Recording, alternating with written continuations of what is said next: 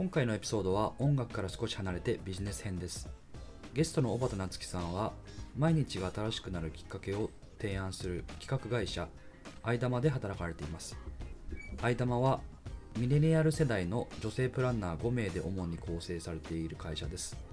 夏樹さんとのご縁は学生時代に私の前職にインターンをしていて営業と大学生とのプロジェクトで彼女がプロジェクトリーダーをしていてやり取りをすることがあったことから始まっています。ポジティブ、パワフル、コミュ力が高いのが印象的で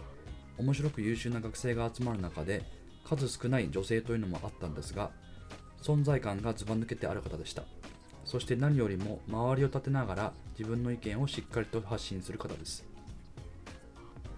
そんな夏木さんは卒業後は自分自身でやりたいことを選択します。夏木さんの生活やその後について聞いていきたいと思います。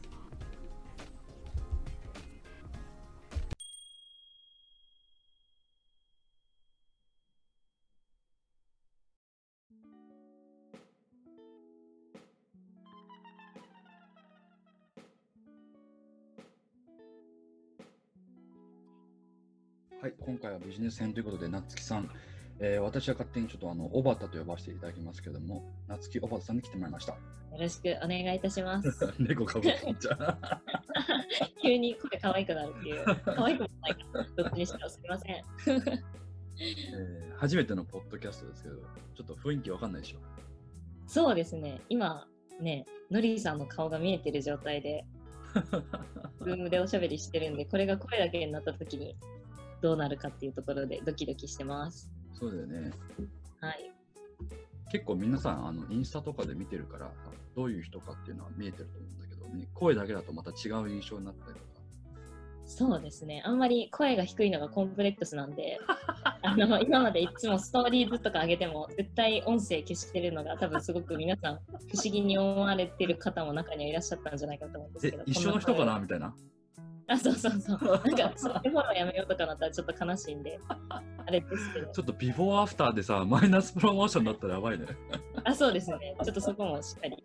今時点のフォロワー数も確認しながら。5366だった気がしますよ。あ、そうですね。5000、ん3そうですね。が、5000人切ったりして、ちょっと、え、なんかやめてよ、その、それでさ、訴えるとか。ちょっとそれは考えてきます。そうなった時は。はい。皆さんにちょっとお話しておくと、えっと、小畑との僕との、あの、なんでしてるかっていうのは、さっきもちょっと言ったんですけど、えっと、僕の前職で、えーインターンとしてね、大学生の時にはい来て、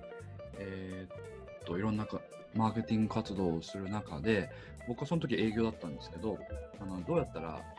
若者とか大学生の間で、その商品が売れるかっていうプロジェクトがあって、でそのプロジェクトリーダーとして、えー、小畑が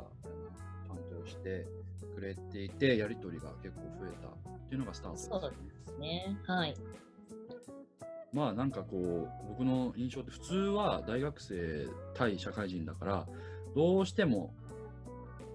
同調して、あ、そそうですねとか、なんかあんまり意見を言わない人が多いんだけど、まあ、うんこの方は、あの、はっきりとね、自分の意見を言いすみません。若気の至りで。いやいやいや、あれはいいよ。なかなかあそこまでバシッと言う人がね、あのいないというか、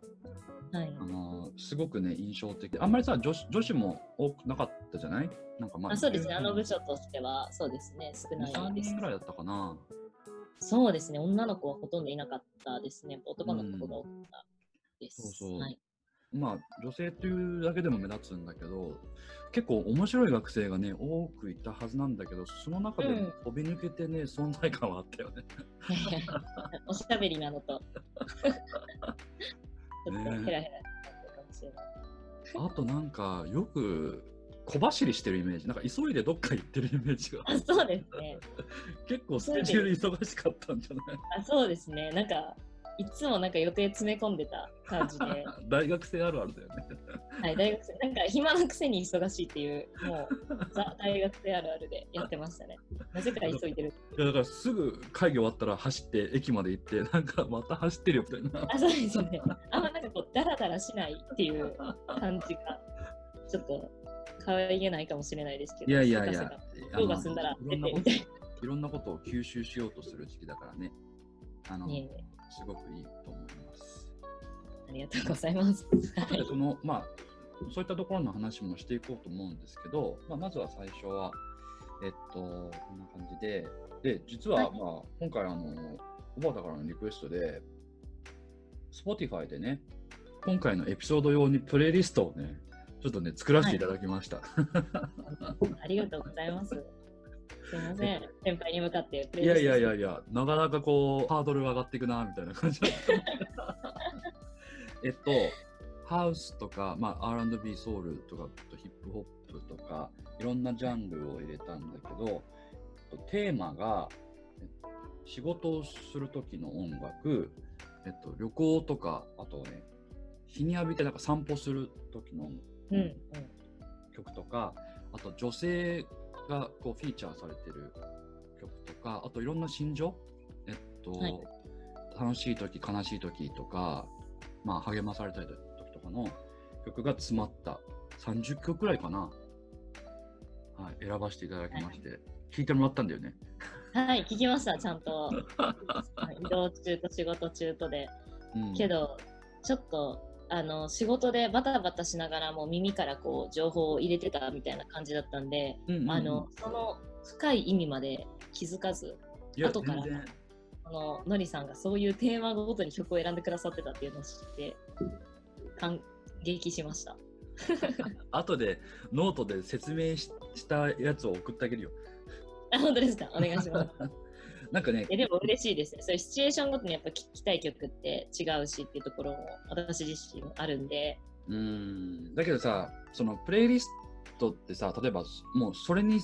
セグメントされたやつの方が本当はいいんだよね。なんか例えば仕事するときみたいな。うんうんうんうん。だからそれはね、今回やってみて分けた方がいいはいもっと分けた方がいいんだろうなって。次はじゃあそっちパターンでまたお願いします。そうだね。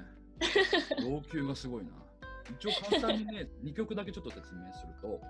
はい。あの、ま、2曲っていうか、まずあの歌のないインストあったと思うんですね。うんで、それは、はいこう、仕事をやるぞっていう時に、あんまりこう、はいなんかこう、いきなりさ、こうガンガンかけ、ガンガン激しい曲をかけるんじゃなくて、ゆっくりなんかこう、なんかスロースタートで無理なくこう寄り添ってくれる、そういう指導のための曲で、歌が入ってるとどうしてもそっちに注意がいってしまうから、はい。BGM 感覚で一緒になんかこう作業できる曲として選ばせてもらいました。はい。で結構さあのブラックミュージックが好きじゃない？そうですね。テイストとしては詳しくはないと思うんですけど、好きです。そうだよねそんなイメージがあってソウルとか R&B とかはあの、うんさっきも言ったようにメメッセージがちょこっとあってで、一曲あのコリーヌ・ベイリー・レイっていう人がいいって言ってたけどまあその人のことを話すと、あのはいイギリス出身のシンガーライターなんだけどねうん。すごいオーガニックなスタイルでさ自分自身との対話を大切にしてる歌詞なのねうん。で今41歳ぐらいなんだけどその旦那がちょっと他界しちゃってすごくなんか落ちてる時期があってでそれを乗り越えてはい。家族とか仲間とのなんか優しさっていうのに再認識した時に出したアルバムらしいんだけどへえ。そう Put Your Records On ってレコードを載せ載せて曲をかけるっていう意味の裏には、はいそ。のたまに間違いとか失敗とかもあるかもしれないけど好きな曲を聴いてはい。自分らしくリラックスして始めましょうっていうテーマがあうんるがあるんだって、めっちゃいいですね。そうそうだからそういう心境の時に聴いてください ああ、なるほど。いや、素敵ですね。なんかこう、やっぱ思いが込められたものみたいなものが結構私としても好きなんで、ただなんかおしゃれさみたいなところとかよりも、誰がどういう思いで作ったものかみたいなところってすごい普段から興味があるので、うんすごく嬉しいです。そういう情報はもう余計好きになるというか。まあ聞きやすいしねあのおしゃれだし、なんかねすごくねあのこの人がいいのはねなんか比喩表現とかもねなんか窓にあの3匹の小鳥がいてとかってなんかそういうなんかうんストーリーがちゃんとあってなんかイメージできるんだよね、だからうん全体ですごく多分、小畑が目指している自分のライフスタイルとかとマッチするのかもなって思って、はい。はい改めて違う目線で聞いてみてくださいって。あ、ぜひ、離陸も、離陸もしっかりチェックしながら、もうそう、一回。Spotify 離陸あるからね。ねうん。ありがとうございます。さて、嬉しいそんなところで、はいきえっと、まず小畑の近況について聞いていきたいんですけど、最近は結構いろんな、ね、世の中の自粛期間が明けて、はい、えーといろんな、まあ、変化があったと思うんだよね。最近ノートを始めたり、そうなんです。改めて読ませてもらいました。面白かったよ。ありがとうございます。会社のメンバーでスタートしたもので、うんうん。えっ、と、まあ、その中で、まあ、もちろん会社のメンバーの一人でもある私自体が、うん。なんか発信していきたいこととかも、あ、の、どんどんちょっと入れていこうかなっていう感じで、5人で、はい、うんうん。うん運営しているようなノートになります。そうだよね。なんか、はい。なんか後の話もしたいんだけれども、はいえっと結構ね、小畑に関しては、まあ、LINE でやり取りしたり、あとインスタでね、うん。目的になんかこう、知った気になってるっていうか、何してるのとか。あんなちょっと露出狂みたいなインスタグラムで。いやいや、そんなことないけど、まあなんかあれだよね、あのー多分インスタグラムに対して、まあ、自分自身もさ、あの仕事でも使ってるし、自分のライフスタイルを発信するところもあると思うんだけど、結構、自分の生活、なんか俺は見てて、なんかそう日記的な感じなのかなって、そのハイライトの日記的なところなのかなって思ってるんだけど、うんうん。なんか食事とかさ、あのジムに行ってるところとか、まあ、彼はい。氏の時間とか、好きなこと、旅行とか、そういうところをなんか結構自分自身のこう、はい。ありのままの状態っていうか、を見せてるっていうか、うん。そういうのがすごく印象的だったんだけど、なんかインスタとかで意識してるところってある？そうですね。なんかもともとインスタグラム自体は自分がすごく旅行が好きだったので、そのまあ景色撮るのも結構自分の何ですか？あのカメラロールにはすごい貯めてはいるんですけど、うん。撮るのもまあ好きだけど、まあ、それはちょっとまあ面白くないから、まあ、その景色と自分が馴染んでる写真みたいなのを、まあ、なんか本当にアルバムみたいな、なんていうんですかね、ブックみたいな感じの扱いでちょっと自分で上げていったのが最初なんですけど、うんあの今のこの株式会社アイダマっていうお仕事させていただく前に学生の時からその海外の水着を買って、うん、えー、とそれをまあ日本でいろいろ売ってたりとかしたんですね。本文でね。本文ですね。はい。で、その時に、まあ、自分自身が、まあ、被写体ともなり、うんうんえーこんな風にライフスタイルにこのビキニは溶け込みますっていうのを発信してうん売っていくっていう施策をちょっと取っていて、うんでその時期からなんでちょっとビジネス利用もしつつうんうん更新してるのがインスタグラムでしたね。はい。なんか結構、まあ、うんそういうのも入ってるのかもしれないけど、自然体にね、なんか、それがそうですね。でそこから、まあ、今はもうそのお仕事っていうのは一旦ちょっと離れてる状態にはなるので、もうこのだから2年ぐらいは本当に今のりさんがおっしゃっていただいたような感じで、もうちょっとなんかライフスタイルっぽい感じで旅行に行ったところとか、詳しく書いてみたりとか、うん。なんか最近たまになんで、こう、ちょっとした思いみたいなものもちょくちょく発信してみたりとか。なんか意外と、あの中で思いを発信して、フィードバックがあるの？らしいね。あそうなんですよ。なんかインスタグラムって結構もともとその写真、ビジュアル的な訴求ばかりこうフォーカスされてきた部分があってて、なかなか長い文章とかって読まれないみたいな印象があったんですけど、うん。まあ、なんかその私がトレーニングしてたりとか、水着の穴の写真とかいろいろ上げてるのもあって、すごいなんか女の子たちからのコメントで、どうやったら痩せますかとか、体脂肪とか体重どれぐらいですかってすごい、見た目をすごい気にする意見がすごく多くて、うん。で、なんか、それに対して、えっと、私自身が別に痩せたいとか、そういった意識ではなくて、自分らしい体作りっていうところをテーマにして、誰に気にしてっていうことじゃないっていうのをちゃんと伝えてうん。たいなっていう気持ちがあった時に、うん。そのボディポジティブって言って、まあ、海外ではずいぶん前から主流になってますけど、うん。あのまあ多様性ですよね、体の。女性も別に太ってるから、太っててもいいじゃないかと自分が選んだ体で、マイマイボディマイチョイスっていうハッシュタグとか一時期ちょっと一世を風靡してたんですけど、うん。まあそういった形で自分の体は自分でどうしたいか決めたらいいし、それに対して文句を言うことも他の人はそういうことはすべきじゃないよねっていうところで、うん。自分に対して自分の体をすごいポジティブに捉えて自分らしく生きていくこうっていうような風潮をちょっと日本ではもっと広めた方がいいなと思って、一回その思いを書かせていただいたんですよ。うんうんごめんなさい、分かりづらいですかね。全然大丈夫、全然大丈夫。かるよ。やっぱなんか、それは勇気のいることだし、そうですね。うんなんかそのそもそもそのまあ普段水着の写真っていうところでいろいろいいねとかはいただいてたけど、まあ、そういう言葉って私が発信したところでうんこうどういうふうに映るのかっていうのが分からなかったんですけどたまたまそれがすごく、まあ、ありがたいことに共感を呼んだというか、ということで、まあ、700件ぐらい保存ができるんですけどインスタグラムってあの保存機能で、あるね。ね。はい。ね。あそうですそうです。で保存機能に700件ぐらい保存していただいたりとか、うん。なん、かフォロワーさんたちからまあ元気出ましたみたいなメッセージいただいたりとかでやっぱりなんかもっと思いっていうものもこれからなんか伝えていけるようなツールとしてインスタグラムを使っていきたいなっていうことも最近は考えてます。ただなんかこうおしゃれとかライフスタイルってだけじゃなくてどういう価値観でとかどういう思いで過ごしてるかっていうところまでなんかいろんな方と一緒にシェアできたらいいなっていうふうに最近思いうんこのキャストをちょっと初チャレンジさせていただいてるみたいなところがあります。いやいやいや、なんか、その、俺的には、その、インスタって結構その、日常というか、日々の生活のハイライトだと思っていて、そのはい自分のなんかこの、一番、なんか輝いてる時とか、楽しい時とかうん。を映し出す、まあ写真ってそう、まあ結構そういうところもあると思うんだけど、はい。の要素があの強くて、で、まあ、ポッドキャストはね、もう思いっきり喋り一本勝負だから、うん。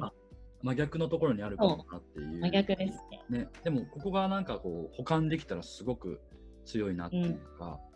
あの俺は日々ツイッターをメインにやるんだけどインスタはどっちかっていうともうご飯とイベントに行った写真もう自分は写らないみたいなはいはいはい。多分それは自分自身にそんなに自信を持ってないからだと思うんだけどうん。自分は決して写らないしだから Facebook ももう基本的にはもうやらなくなったのね、うんうんで、ツイッターは自分の内面のところとか考えとかを出すところだから、すごく僕は相性が良くて、結構ツイッターに今、あの、移行し始めてるんだけど、はい。考えると、まあ、いろんな要素があるんだけど、もしインスタが、その、最近みんなね、IG ライブとかやってね、自分のメッセージとかも発信し始めてるけど、その要素が強くなってきたら、もっと面白いね、あの、う SNS ん。になるよね。そうです。どんどんなもっと深くうん落ちていくようなそう SNS になっていきそうな気はしてますね。うんうんうんはいなるほど、なるほど。そんなインスタグラムから質問をいただいてますので、ここでは3つほど、えー、挙げさせていただきます。えっと、まず、はい1つ目ですね。えーっと、夏木さんがライフスタイルで大切にしていることは何でしょうかという質問があはいりました。そうですね。ライフスタイルでいくと、まあ、ちょっと私のこの仕事上というか、あのいろんなこう企業さんも多い中で、絶対土日が休みっていうふうにはあまりならなくて、うん。まあそれこそ夜中だろうが、土日だろうが、うん。えー、と連絡は来てしまうんですよね。対応するしないは自分で休み決めたらいいんですけど、うんうん。やっぱそういった中で、やっぱ仕事とプライベートをすごく分けるのがなかなか難しいうんうん。ライフスタイルは全体的に送ってるかなっていうのはあるんですね。でただその中でもやっぱりオフの時間って人間ないとやっぱパンクしちゃったりとかそれこそ新しいアイデアが生み出せなかったりとかするので、うん。そのオフの時間をいかにこうその時間にフォーカスして取るかみたいなところで結構その時間の使い方っていうのは、うん。あの一日一日結構決めて動いてるところはありますね。うんうん。それこそ例えば暇な時間ってこう一般的に言われるようなこうダラダラする時間ちょっと携帯見たりとか、うんうん。ちょっとなんかソファでゴロンってしたりとか、うんなんかそういう時間も自分としてはその時間として過ごしてるというか、うんうん。はい、あの意識して、あのまあ、だらだらするっていうか、無無になるっていうことだよね。そうですそうです。メディテーションみたいな。うんうんうん。いや、うまく言ったよね。そういう新し新しいメディテーションの仕方みたいな。ダラダラダラダラメディテーションってやつだよね。そうそう ちょっと流行る流行りますかねこれいや、あの、面白いかもしれない。だから、あの、ダラダラしてるときに、私は意識してダラダラしてんだよ、みたいな。ちょっと言い方気をつけないとなんかすごい嫌われちゃいそうですけど、まあでもあの、はい、そんな感じです。はい。だからあのちょっとなんかさあのホテルのさあの邪魔しない Do not disturb みたいな感じでさあ、そうです、そうです。本当に、胸その Do Not Disturb を、そうです、それをお家で勝手にやるっていう。はいはい。いやそれあれだけどね そうですね。いや本当にね携帯から離れて無になる時間って本当に必要なんだよね。いや、本当そうですよね。なんで、お料理の時間とかも、やっぱり頭が切り替わるというか、うんあの手切っちゃうから、うんもう本能的に多分集中するじゃないですか、人間として。うんなんで、そういうふうにこう、ちょっと自分で頭を切り替えるポイントっていうのを持ちつつ、うんあとはもう大切な人と、あんまなんかむやみやたり飲み会とかもあ意外と行かなくて、そうなんですよ。あの、その新しいところにっていうのはあんまなかなか行かなくて、うん。なんかすごいいつも、もうそれこそ学生時代の友達とか、うん。中学校とかからの友達とかもすごいいつも仲いいので、そういう友達とかとの時間も絶対大事にしながら、自分としてなんかこうリフレッシュする時間も取ってたりします。まあ要はクオリティタイムってやつだな。あ、クオリティタイムですね。うん。そのとかあの、はい。外に出ていろんな人と知り合いになろうとする時があると思うんだけど、それあ、はい。コアな、ね、仲間がいてできることっていうかさ、あ、そうですね。本当そうおっしゃる通りだと思います。もちろんあの全然飲み会全く行きませんとかそういうわけではなくて、うんただなんかやっぱもっとベースはやっぱりその自分が本当に信頼してる友達であったりとか、やっぱ価値観共有できる、まあ、先輩だったりとかうんもも含めなんですけど、うんそういう方たちとの時間っていうのをベースに作りながら、はい、いろいろ過ごしてたりとかしますね。ということは、ライフスタイルで大切にしてることは、えー、と時間の使い方を、まあ、オンオフ切り替えながら仲、まあ、自分の大切な仲間と一緒に、えー過ごす時間を、まあ、取っていると。はい、ですか？はい、っていうところになります。はい。はい、大丈夫ですよ。はい、ありがとうございます。あの、結構海外旅行をよく知っていた、いる、まあ、今はできないと思うんだけど、うんうんうん。あのそのことについて、どういうところが良かったかとか、なんかどこがはい印象的だったかとか、そういった話を聞きたいという方がいます。ありがとうございます。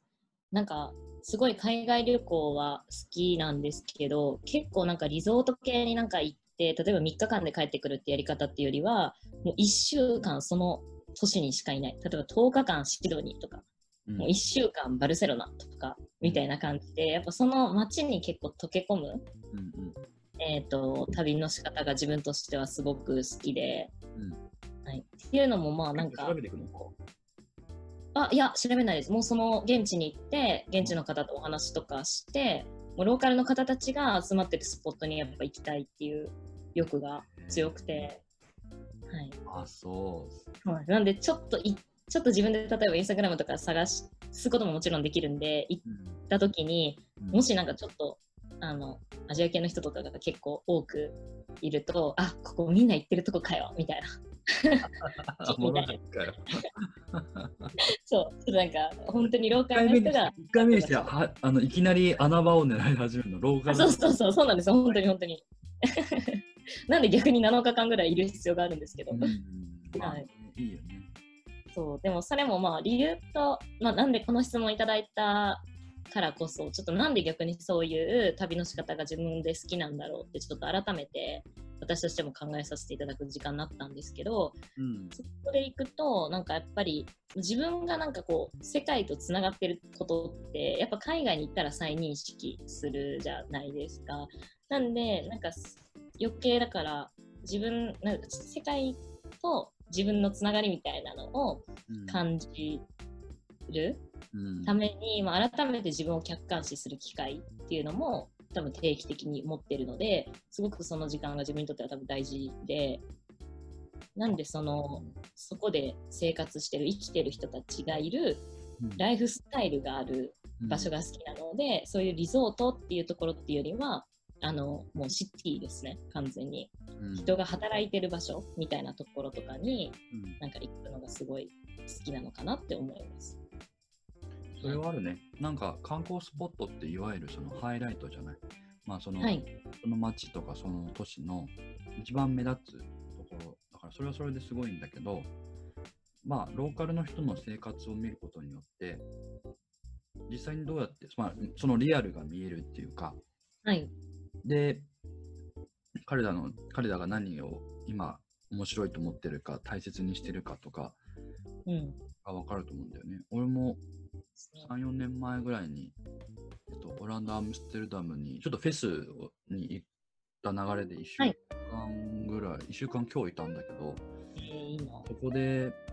あのまあそのその人たちの生活を見て現地の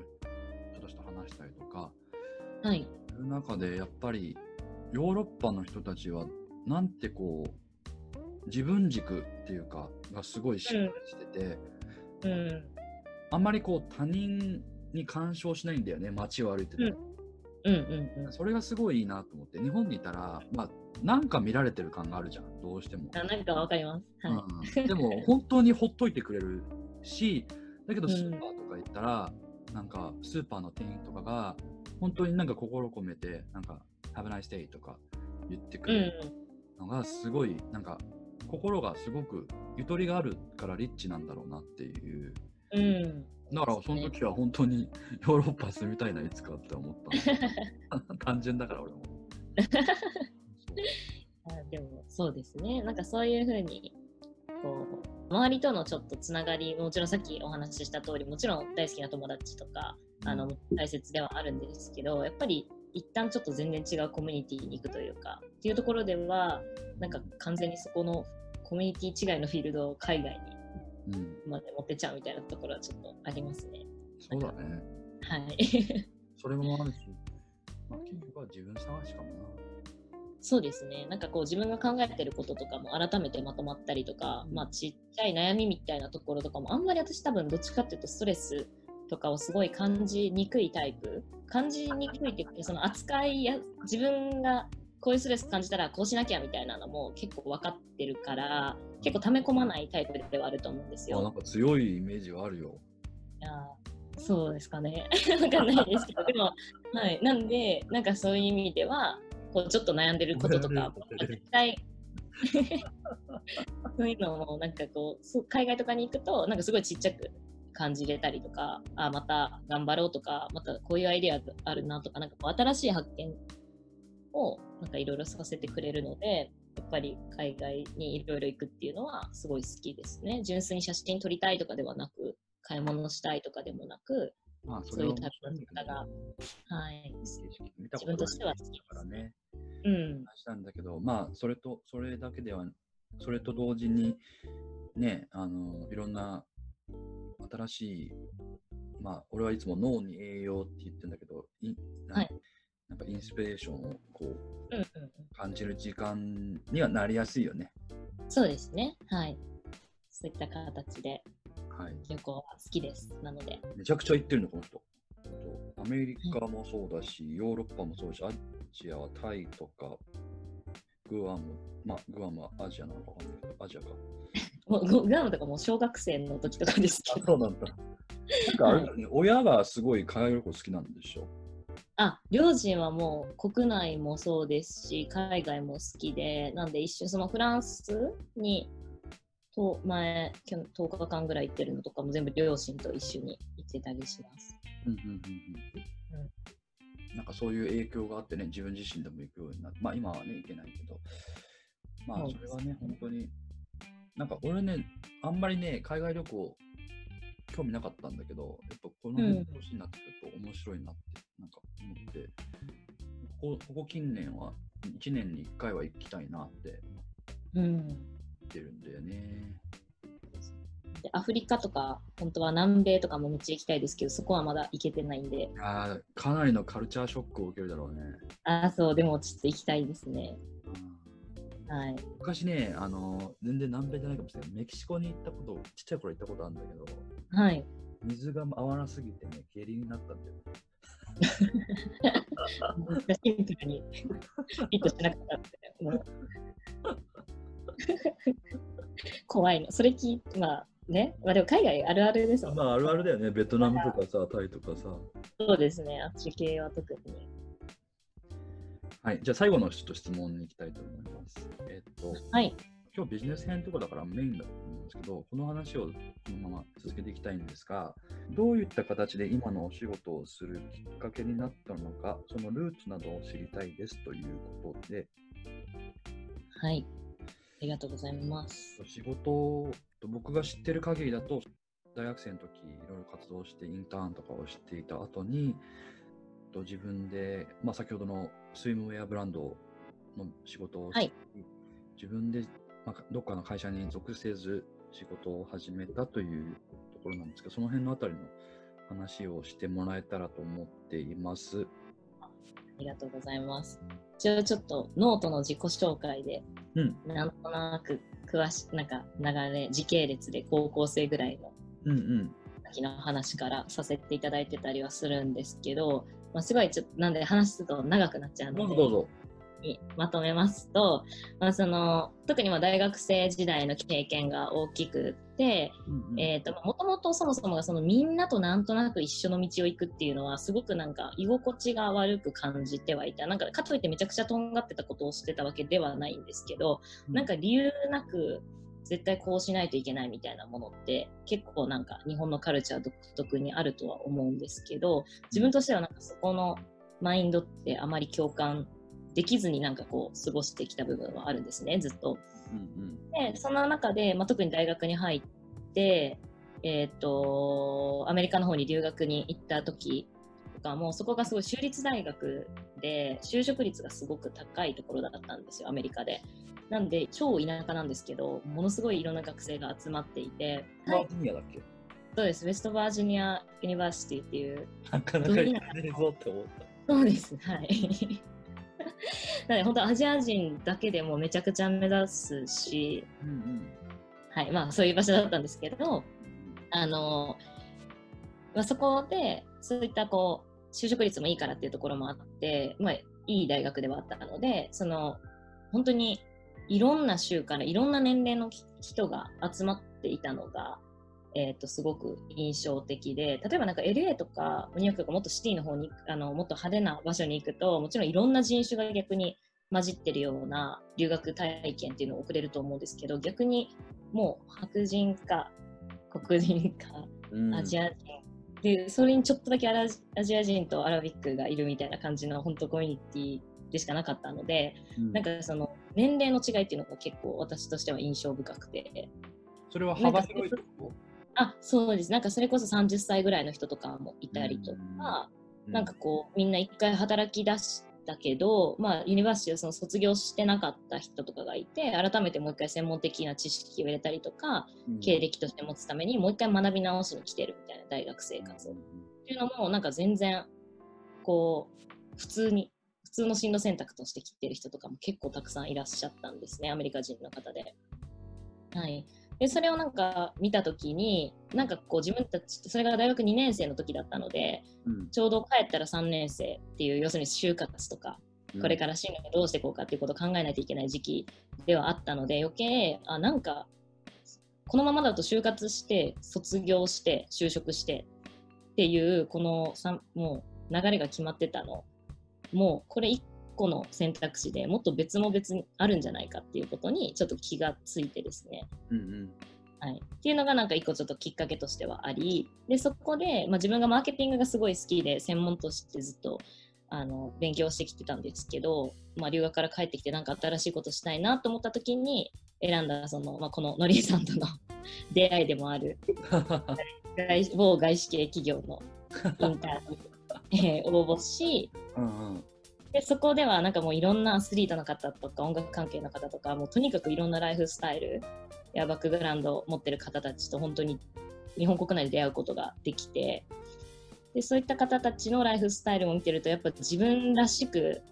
やっぱ生きてらっしゃるからすごいキラキラ輝いて見えたんですね。うんなんでなんか自分もこうやって自分らしさを追求してやっぱ働きたいということを強くその時に思うようになり、まあ、実際頑張って勉強してきたマーケティングっていうものを、まあ、物を売るための企画とか販売方法を考えるのがマーケティングっていうあの学問だと思うので、まあ、それをちょっと休学して実践的に活かせないかうんっていうところであのまだ日本になかったその海外のスイムウェアブランドを持ってきてうん自分で売ったりとかいうところからちょっとスタートしたと。なるほど。はい。そうだ高校から大学までが結構その自分の考えをその組み立てる、えーと基盤になったっていうことではい、人と違うことがしたい。自分らしくしたい。常に自分が納得する選択がしたい、そして、うん、まあ可能であるならば新たな仕事を作りたい。はい、道を開きたいっていうふうに思って、新しくコング軍だっけ？そのコング軍はどれぐらいやったんだっけ？は2年ぐらいですね。それこそなんか、結構有名な皆さんが知ってらっしゃるような雑誌だったりとか、いろいろ載ったり、まあ、百貨店さんでのポップアップとかでもしっかりある程度販売させていただいて、っていう時だったんですけど、そのブランドの本国自体が、うん。あのもう販売をちょっとストップしてしまった時期がああそうなのでデザイナーも変わってみたいな感じがあって、うん。で、まあちょっとなかなか、まあ、特に納期が遅れたりとかっていうところって日本ではなかなかもう NG とされてしまったりもあるし、やっぱ結局人のブランドなので、うん。自分が何かができるわけではなかったので、なんかこう自分の手でやっぱり作り出して自分のなんか行動にもっと責任持てるような、であとはやっぱ、ただ可愛いものを売る、まあ便利なものであるからもちろん訴求していきたかったところは強いんですけど、うん。あのただまあそういうものを売るっていうだけではなくてもっとなんかこうもう人の生活を豊かにするようなきっかけとなるようななんか仕事っていうのをその自分が大好きなというかもう信頼できる仲間と一緒に作り上げていってみたいなっていうところでうん今はあの株式会社アイダマっていう会社うんうんうん。を、えー立ち上げ、えー今5人ぐらいかな？の女の子たちと一緒にあの仕事をさせてもらってます。なるほど。はいあ。りがとう。なんか進めてくれて。いやいやいや、なんか、まアイダマっていうのは、えっと、はい僕はちょっと間違ってたら教えてほしいんだけど、はい、ワーカーズライフを実践するミレニアル世代の5人の女性プランナーを主に構成していて、はいえっと、社会が豊かになるために、えまあ、こと体験とか、まあ、そういったことをいろんな提案をしていく組織でありながら、個々が自分の得意な分野を持っていて、自分らしく活動しているような印象を受けるんだけど、はい名前についてお話しいただけますか？あありがとうございます。あの、今、のりさんがおっしゃっていただいた通りで、綺麗にまとまってもらえなんかいやいや、まとめすぎるとね、話しづらくなっちゃうんだけどね。いやいやいや、でも本当にあのおっしゃる、むしろおっしゃっていただいたイメージをもし持っていただけてるのであれば、逆に私たちとしてもすごく嬉しくてですね、うん。一応その株式会社アイダマっていうものが、そのまあ、あるビジョンを軸にサービスを展開しているような形になってます。うん。で、そのビジョンっていうのが、えっと、まあ現代に今生きる、現代の社会に生きる人々のもっと自分らしくはつらつとした毎日を自らちゃんと選択して選んでいけるような社会の実現っていうところをビジョンとして目指していて、そのために必要なきっかけ作りというか、うんうん。はい、そういったものを、えー企画する会社っていうところなので、えっと一言で言うと企画会社。で、えっと特にそのことですね、物からこと、消費っていろいろあると思うんですけど、その体験っていうところを企画していく会社っていうところが、アイダマの、まあ、軸みたいなところになります。具体的になんかどんなことをやってるかって、あのいホームページはい、ワーケーションとかね、いろんな、あそうですね。どうやって働いて自分にどうやって生活するかっていうのを提案することをやってはい。で、えっと、その会社として掲げているそのビジョンを、えっと、達成するために、えっと、そのきっかけ作りっていうところで2つのサービスっていうのを、えー今展開しているところです。うん。で1つ目が、えっと、ブランドと人のコミュニケーションをデザインするっていうところで、えーとまあ、ブランドって要するに企業とかなんで施設でもそうですしアパレルでもそうですしもう何でもとにかくブランドっていうものがたくさんいろん世の中にはあると思うんですけれども、うんまあ、そういったもので、まあ、特にその私たちの共通の理念を掲げるような、まあ、社会をより明るく元気にしようっていうところでのサービスや、えーものを展開されてらっしゃるブランドさんがもっとたくさん広まってほしいなと。うん。でそして、まあ、こういうあの不安定な時代の中でも生き残ってほしいなっていう思いがすごくあるので、そういったところのお手伝いっていうのをさせていただくような事業が一つあります。ブランドって言ったら、まあ、はい。企業としては、その会社自体の、あの、が商品になってるところもあるし、はい、会社名がリンクしないところがあると思うんだけど、はい、それは両方ともやろうと思ってるの？あそうですね。なんか、えー、と例えばその商品を届けるっていうところに関してはもちろん顧客へのアプローチっていうところで、うん。えー、とその商品の魅力が本当に適切にちゃんとお客様へ届くような、えー、と PR であったりとか、えー、とワークショップですね、うん。はい、だったりとかそういうイベントみたいなもののコーディネートをさせていただいたりもしてます。うん。でただちょっと他のまあえー、と同業の方々とちょっと少し違うのがもう一つターゲットとしているものがあって、えーとまあ、顧客はもちろんなんですけれども従業員ですね。その企業で働くそのブランドで働く人たちのケアっていうところも、えーしていって、うんうんうん。はい、していくサービスっていうのもちょっとあるんですね。はい。この辺結構ね、なんとなく、こう、従業員に企業カルチャーが染みついてるところもあると思うんだけど、うんそれをさ、明確にこう、示しているところって意外と少ないと思うんだよね。それをそうですねしろよみたいな感じになる そうですね。はい。なんで、その、例えばなんですけれど、SDGs って、あの、うん皆さん、あの、テレビでもずっともういろんなところで、あの、目に触れる機会あると思う言葉だと思うんですけれども、うんまあ、その、SDGs っていうその環境ですね、持続可能な社会に、の実現に向けた、そのサステナブルなゴール設定みたいなものを、えっと、いろんな企業がビジネスとして掲げてらっしゃったりすると。うん、なるほどね。ただ会社としてはその掲げているんですけどそこで働く従業員の人たち自体が、うんえー、とその指針とは全く異なる行動をしてしまっていたりとかそもそも SDGs って何みたいなところで語れる方がいなかったりとか、うん。でそういったところってすごい会社としてあのこういう取り組みで社会をもっと良くしていきたいために掲げていても結局その一人一人にまで情報が落ちきっていないとあの多分達成することって難しいんじゃないかなっていうふうに思うんですね。そうだよね。なんかステートメント出したとしても、それを噛み砕いて共感して、ね、じゃあ実際にどういうアクションを起こすって、ほぼ、うちの会社でもそう言ってるけど、まあやってる人、本当一部だな。うん、うんなんかそういったところであの、まあ、共通の社内でのしっかり共通の認識を持っていくっていうところで、まあ、なかなかその社内でそれをやろうとすると、うんあのそもそも人間関係だったりまあ、とかで、波風立ったりとかね。なかな。かその波風買ったりとかするのをやっぱり外から少しこうなんていうんですかね。第三機関が入ることによって、あそうですね。まあ、スムーズにこう、ススッと入ってきやすくなる、あのはい。情報っていうのは確実にあるよね。トレーニングとかもそうだし。ん。そうですね。はい。なんでそういったところであの、まあ、製品ブランなんか商品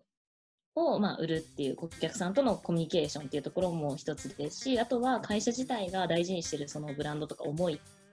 ブランドの思いっていうものをしっかり従業員の皆様に伝えてうんいったりとか、はい、そういったところのサポートっていうのも、うんサービスとしては今あの準備しているところになります。そうだよね。なんか今、いあのウィスコロナ時代に、まあ、これからなってきて、例えばフィジカルディスタンスをケアして、例えばオフィス作りするっていうところで、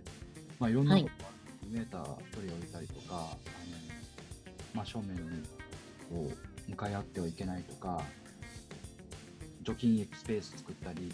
うん、いろんなこれから企業取り組みすると思うんだけど、それをするにあたって最終的にあの組織がどうなりたいかとか、会社がどうなりたいかとか、どういう哲学を持っているかとか、それを体現する場所がオフィスであって、一緒に集まることによって、それがどんな形であれね、その一緒にはい。リアルに集まるか、バーチャルで集まるかは別として、それで企業カルチャー、企業の価値観とかをあの作るんだっはい。ていうことが言われてるんだよね。うんうんうん。なんかその組織がどういうことを目指しているかとかどういうことを知っていきたいかブランディングは何なのかっていうのがこれからの時代すごく求められてくると思うから、うんうん、そういうねあのブランディングとかトレーニングとかそういうのがもっともっと必要になってくる、えーと僕はね思ってますけどね。はい。おっしゃる通りで、なんかどんな状況のね、世界になったとしても、また選ばれたりとか、またみんなが欲しいなって思ってもらったり、また集まりたいなって思ってもらえたり、あとはやっぱ何しろ、またここの企業で働きたいなって思ってもらえるような、えっ、と、企業というか、まあ、ブランド作りっていうところを、あの少し自分たちが持っているリソースでお手伝いさせていただきたいなっていう思いでさせていただいてます。なんか面白いなと思ったのはあの小畑がやってるアンガーマネジメントってあるじゃない？あ、そうなんです。で、そのアンガーマネジメントとか、ちょっと実はその2つ目の事業のところにもあの深く関わってはくるんですけれども、その2つ目の事業が、えっと、マインドビルディング事業って言って、まあすごく簡単に言まあ、研修みたいなものをうん。あの販売させていただいてるんですけど、まあ、どういう研修かっていうと,、えっと心にフォーカスしたものですね。働く人の心うん。働く心のメンテナンスみたいなところで、えっと、フォーカスされていてそのやっぱりこう人物金情報っていうのがこう会社を成り立たせてるのであってもやっぱり人がいないと物も情報も金も生まれないんじゃないかっていうところがあってなんでその働くとかビジネスでどうするどういうメールをきれいに書けるとかなんかそういったところにももっと手前にある自分自身とかえ他者との向き合い方とか付き合い方っていうところを今一度見直して、うん。えっ、とはい見直そうっていうちょっと授業がありましてはいでっていうのが、えっと、人間ってそのストレス、まあ、日々感じる生き物ではあるんですけど大体90%が対人関係のストレスっていうふうに言われているんですね。あるよね。はい。で、なんか例えばそれこそずっと部屋から出なかった。例えば SNS とかもなければ、多分なかなかストレスって感じることがないみたいな極端に言ったらですけど、あんま閉じこもってたら別ですけど、うんはい。で、まあ、その、まあ、要するにその対人関係のが90%ぐらいのストレスの割合を占めてしまってるっていうところは、まあ、そこはもうやっぱり社会の一員としてもし働くっていう選択をするんであればもう避けては通れない道なのかなって思うんですね。うんでただそこで、えっとでもストレスだから嫌だっていうところですごく自分を犠牲にしてしまうのかそれともちょっとした、えっとコミュニケーションスキルのことを学んで、ちょっとでもストレスを削減して自分で働きやすい環境とか、えーじ生きやすい、えーライフスタイルっていうのを選んでいくかっていうところかなと思うのでなのでその後者の自分らしく、えーあと人と一緒に働くことをしたい人の、えー、とお手伝いができるようなうん。心のコミュニケーションアップ、コンテンツみたいなこと。をいやいや、でもトレーニング、はい。あの怒りって誰にでもあることだから、あそうですね。なんかそこがなんかただ自分すごくそれ聞くと自己啓発系みたいなところで思われがちなんですけどただなんか自分の経験値に基づいてこうがいいよああがいいよではなくて、えー、ともうあの心理学の、えー、とプロですね。本格的なコンテンツっていうのを埋め込んでいるので本当に本質的なコミュニケーションアップスキルっていうところを学んでいただき、それによって、まあ普段のコミュニケーションロスであったりとか、あとはストレスの減少に役立てていただくっていうようなものになります。なんか、昨日ね、マッサージ行ったの。はい、で、マッサージに行ったら、はい、僕、肺がストレスでこん呼吸できてませんみたいな。えでやばそうでそれで広げてもらったら、すごくすっきりして、い。うん、が結果その、そのマッサージは腸マッサージなんだけど、はい腸にも影響ししていて、うんうん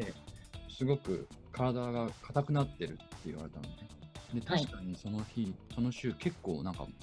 もやもやとかイライラする時があったの。うん、うなんか,、ん、なんかこう、気が晴れないなって。うん、うん、で、まあもちろんね、あの、まあ在宅でしてるから動く時間も減ったり、で仕事も忙しかったから、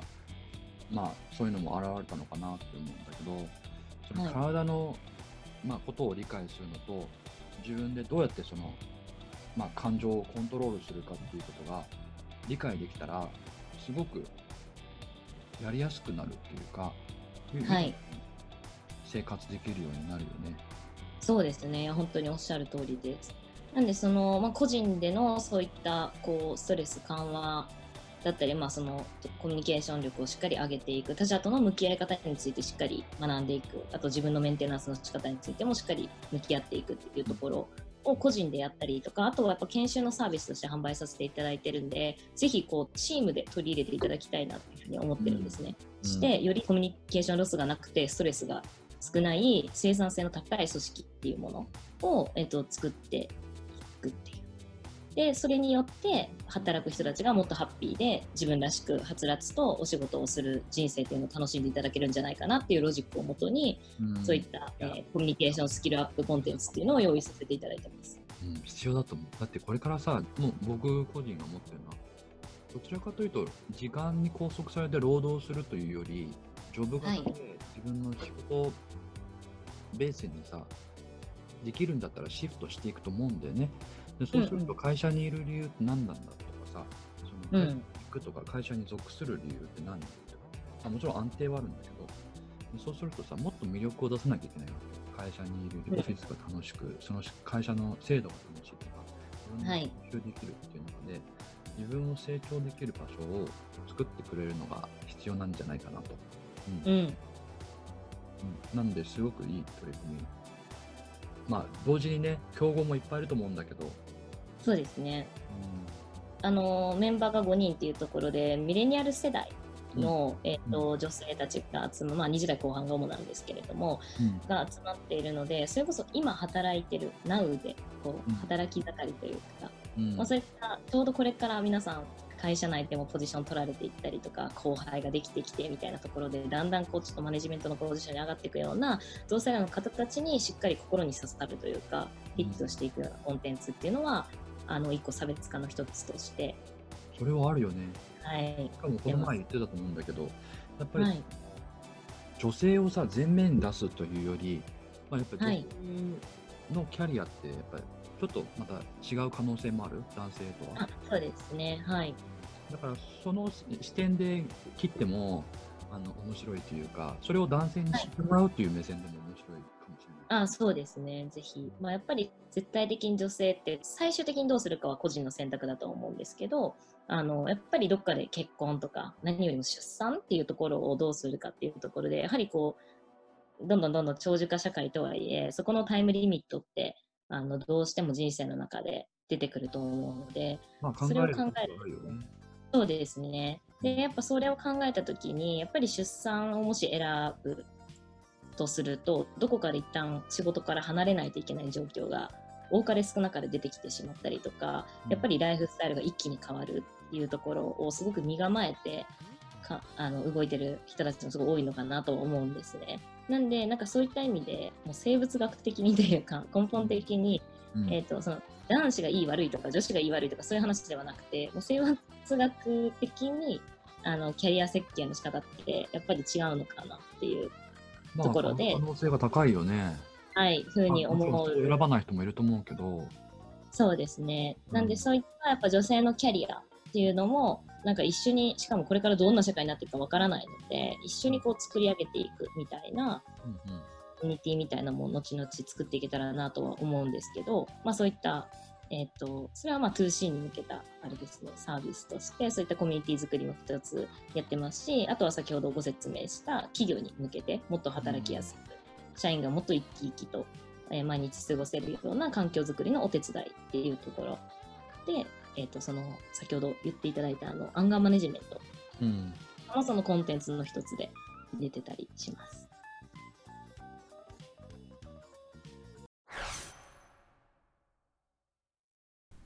パート1に関しましてはここまでにします。小畑のライフスタイルや仕事について話していただきましたが、